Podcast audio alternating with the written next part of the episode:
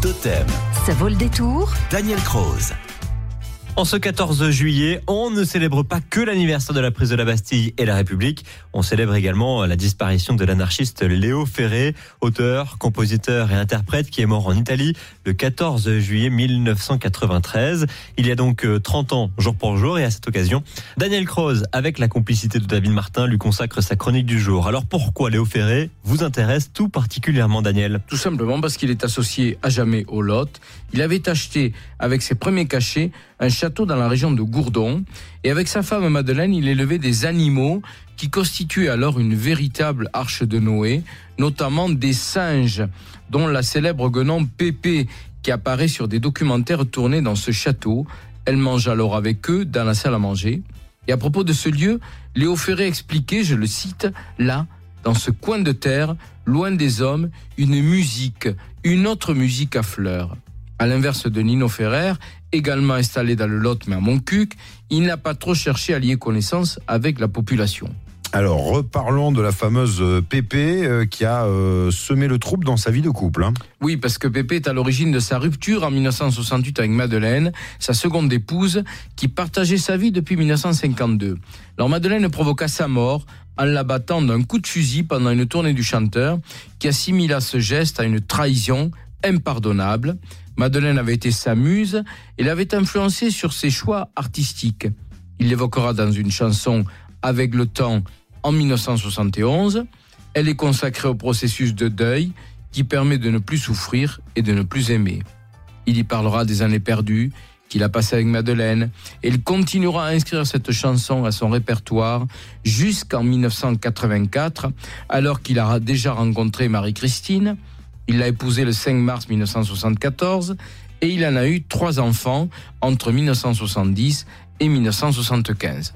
Cet épisode douloureux de son existence reviendra à nouveau dans une chanson en 1975 avec la jalousie en traduisant à sa manière les ruptures qui l'ont marqué depuis ces dernières années. Le mot rupture qui a d'ailleurs été central hein, dans son existence. Oui, il y a eu la rupture avec Madeleine, il y a eu la rupture avec la maison Barclay qui l'a amené à rentrer à CBS. Il y a eu la rupture avec son pianiste, Paul Castagnès, qui le pousse à abandonner le récital piano-voix.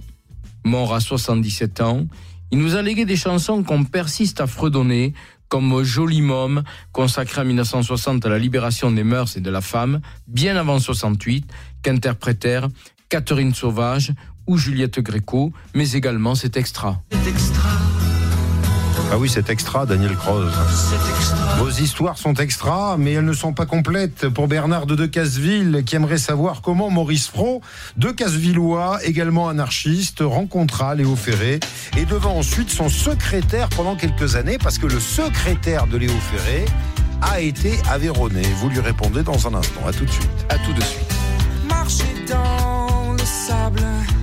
avec Daniel Croze. Partez en balade et découvrez des anecdotes étonnantes sur nos régions. Totem, ça vaut le détour. Il y a 30 ans, jour pour jour, nous quittait Léo Ferré, qui avait un pied-à-terre dans le Lot. On parle de lui avec vous ce matin, Daniel Croze. Et à présent, la question de Bertrand de Decazeville. Il aimerait euh, savoir comment euh, Maurice Fro, de Casevillois, également anarchiste, rencontra Léo Ferré et euh, devint ensuite son secrétaire pendant quelques années. Alors, nous disposons de deux versions pour la rencontre entre Fro et Ferré. La première voudrait que Léo Ferré connaissant ses poèmes et avait demandé à le rencontrer. La seconde voudrait que l'épouse du Décazevillois, la Raymonde, ait organisé la rencontre. Quoi qu'il en soit, cette rencontre a vraiment eu lieu. Elle s'est déroulée le 26 juin 1956. Fro est alors âgé de 28 ans, Ferré en a 40. Ce dernier encourage le Décazevillois à écrire et il préface ensuite son premier roman Le Roi des Rats qui est publié chez Gallimard. Et en 1969, Fro obtient le prix du roman populiste avec Nieberg, qui est aussi publié chez Gallimard. Entre-temps, il est donc devenu le secrétaire de Léo Ferré en 1967 et il le restera jusqu'en 1973. Alors, fondateur du Printemps de Bourges avec Daniel Collin, il évoquera longuement Ferré dans son dernier ouvrage Je ne suis pas Léo Ferré, publié en 2001, et Maurice Fro est mort en septembre 2003 dix ans après Léo. Merci Daniel et à demain pour euh, revivre quelques détours de cette semaine entre 9h et 10h.